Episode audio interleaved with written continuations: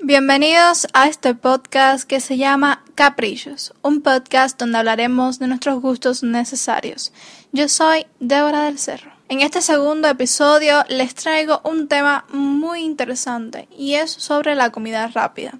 Comida a la que los cubanos estamos muy acostumbrados y la tenemos en nuestro día a día. Tal vez porque no tenemos tiempo de comer un plato de comida normal y eh, vamos en busca de esas otras formas de comida que son más rápidas, más habituales y podemos hacer en pocos minutos. Dentro de comida rápida existe mucha variedad, pero hoy yo les quiero hablar sobre las hamburguesas. Las hamburguesas son hechas de carne picada, sea de vacuno, de cerdo o de aves.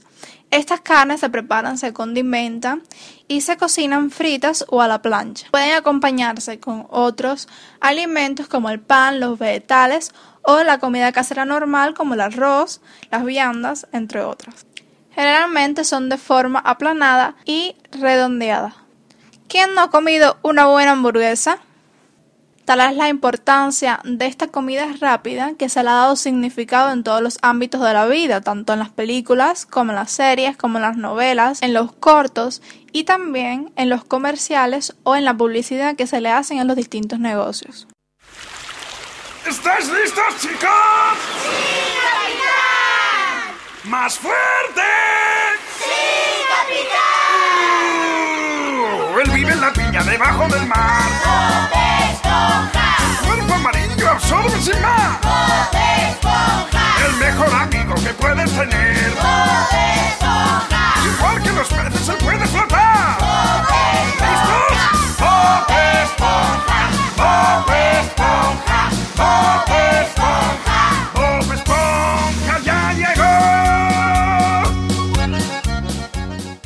Que muchos ya han reconocido el audio que les he puesto anteriormente, y es que para los que aman el mundo animado, saben quién es el protagonista de esta película. Todos saben que el personaje principal trabaja en un restaurante y precisamente es haciendo hamburguesas. Estas hamburguesas son las llamadas cangreburger. Aunque él no es el dueño del restaurante, sí es el alma de este negocio porque no solamente es el cocinero, sino que también reparte, sino que también le da, digamos que le hace un poco de publicidad a este y con su simpatía y con su carisma atrapa a todos los clientes que van hacia ese negocio.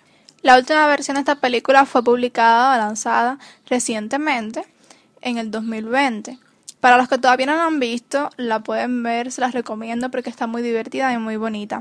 Un poco la sinopsis va de que Patricio y Bob Esponja, que son los personajes principales en este caso, entran en una aventura por salvar a Gary, que es la mascota de Bob Esponja. En esta película deja muy bien claro el sentido de la amistad, del compañerismo y, como no, del amor hacia nuestros amigos. La amistad no solamente va orientada hacia nuestra familia o hacia nuestros compañeros de clase, a nuestros compañeros también de trabajo, sino que también va orientada, como no, hacia una mascota. En esta película se ve cómo Bob Esponja siente esa amistad por su mascota y en realidad es así, porque conozco personas en mi barrio que no tienen pareja, no tienen seres queridos a su alrededor, viven en otros lugares muy lejanos a ellos y que se sienten solos, pueden estar con sus mascotas y sienten que realmente esa mascota es una compañía, es como si fuera una persona para ellos porque la aman tanto que lo sienten así. ¿Por qué no podemos sentir eso por nuestras mascotas? Claro que sí. Yo lo he sentido, ¿y tú? Y bueno, como en todas las películas, siempre hay un villano. El villano de la película de Bob Esponja es Plankton, que es algo bastante paradójico, ya que es un pequeño ser vivo. Y a pesar de que es pequeño siempre tiene ganas de grandeza, de ser mejor, de ser más fuerte. Y lo que intenta conseguir es la receta de las cangreburger. Y es muy divertido como ver que eh, a un Bob Esponja, sin querer hacerle daño a ese villano, sin querer arruinar sus planes, con su simpatía, con su fortaleza mental, con su forma de ser, logra que este villano no consiga lo que quiere.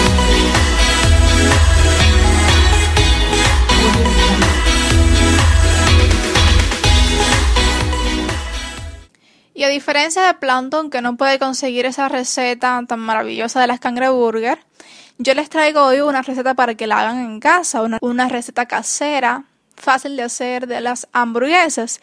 Y sí, no me digan nada que sé que no son las hamburguesas de Bob Esponja, pero es una receta muy fácil de hacer que pueden hacer en familia, incluso con los niños, los adolescentes y las personas adultas, por supuesto. Los ingredientes que les traigo son para 5 personas y si quieren aumentar de personas deben aumentar también la cantidad de los ingredientes. El primero son la carne picada, que puede ser de vaca, puede ser de cerdo o puede ser de aves, o pueden también hacerla mixta.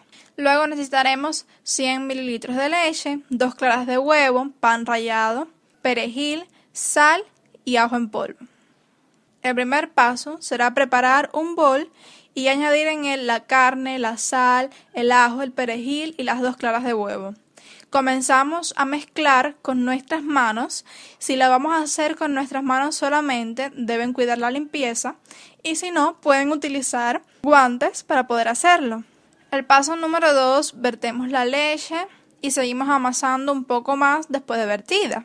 Vamos añadiendo poco a poco el pan rallado y lo dejamos con la consistencia que queremos. La cantidad de pan rallado no es regulada, o sea, la podemos hacer en cuanto a la consistencia o a la forma que queremos que quede. Y luego llega el momento de macerar. ¿Qué significa maceración? Significa dejar reposar la mezcla que hemos preparado para que esta mezcla adquiera todos los sabores de los condimentos que le hemos echado. Vamos a tapar el bol o el recipiente y lo vamos a poner 3 horas aproximadamente en el frío o nevera y vamos a esperar que esa carne se apropie de todos esos condimentos que acabamos de usar. Pasamos al siguiente paso, donde vamos a redondear y aplanar con la forma característica de las hamburguesas. Y por último, vamos a freírlas sin dejarlas crudas por adentro, que es algo muy importante. Y vamos a servirlas ya a gusto de cada uno.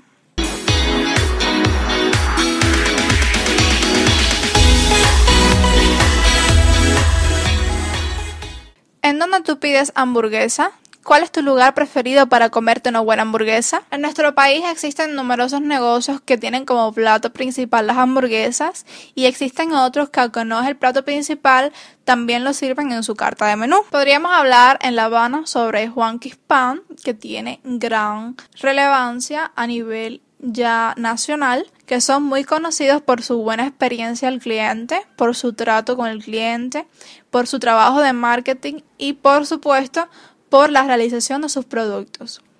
En Holguín, en la ciudad donde yo vivo, también existen numerosos negocios y yo les recomiendo Nuedue, que también ofrece una buena atención al cliente y un excelente producto. Quiero aclarar que ninguno de estos dos negocios están patrocinando mi podcast, simplemente son de los negocios que más conozco y de los que más me gustan. Por eso, si tengo que recomendarles en algún sitio para que coman una buena hamburguesa, les recomendaría estos dos.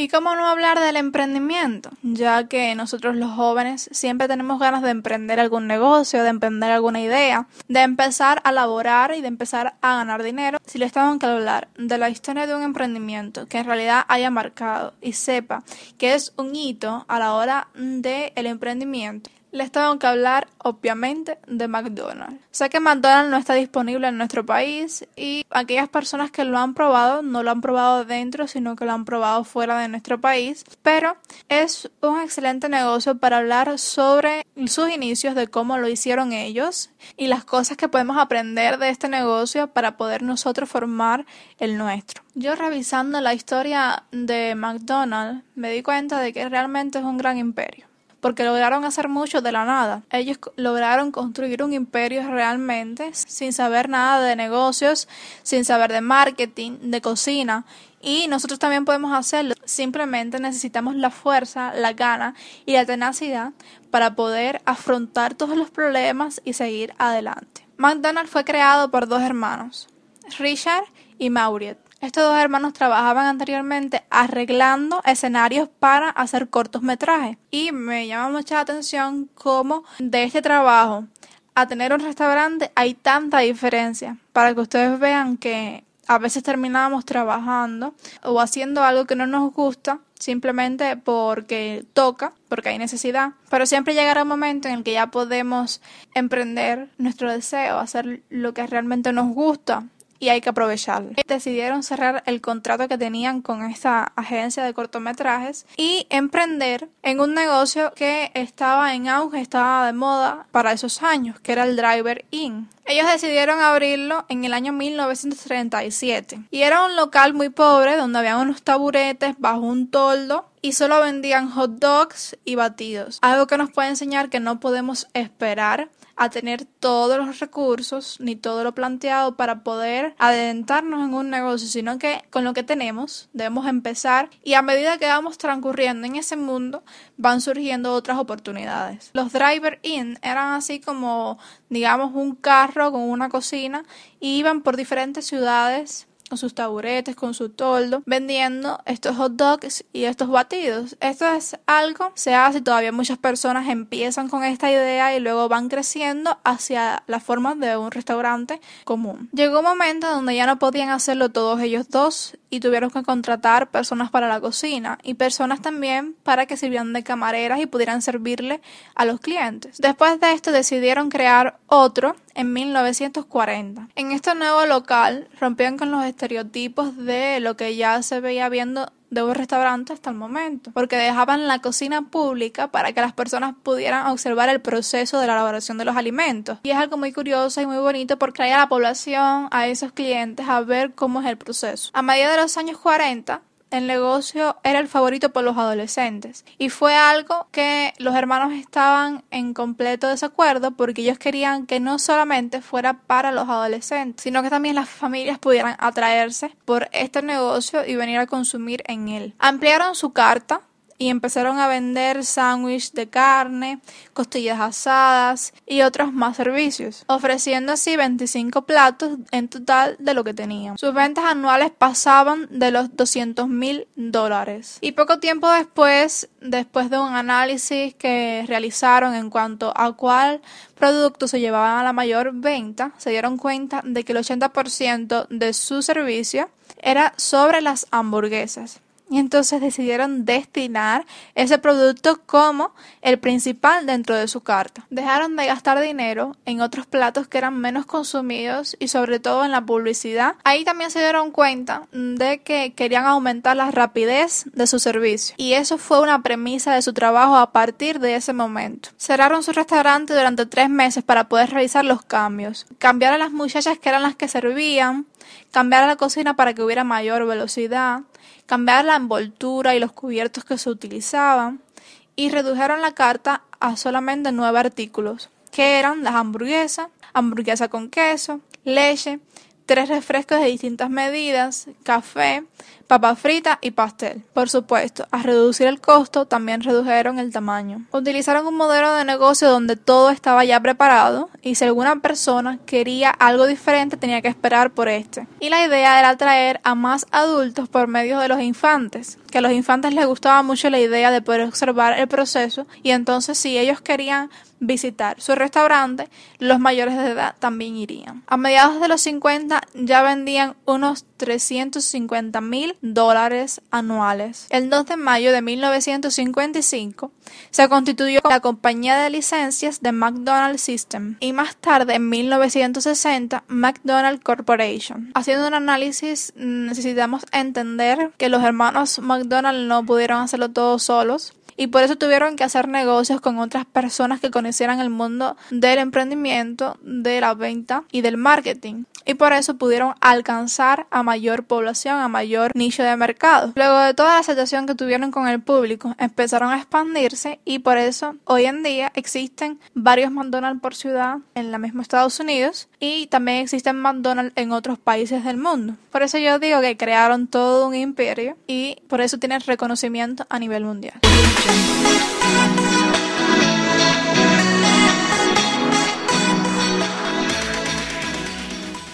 Quiero agradecerles a todos por sus comentarios, sus likes y sus suscripciones. En especial quiero agradecerle a el podcast Bendecidos para Bendecir por su comentario y su ánimo. Si estás en Cuba Pop, te recomiendo que los escuches porque tienen un contenido bien bonito. Los espero en el próximo episodio donde estaremos hablando de otro gusto necesario y tendremos a un invitado para un debate muy agradable. Recuerden compartir, darle like, suscribirse y comentar qué les pareció este segundo episodio. Los espero en el próximo, aquí donde los caprichos son necesarios.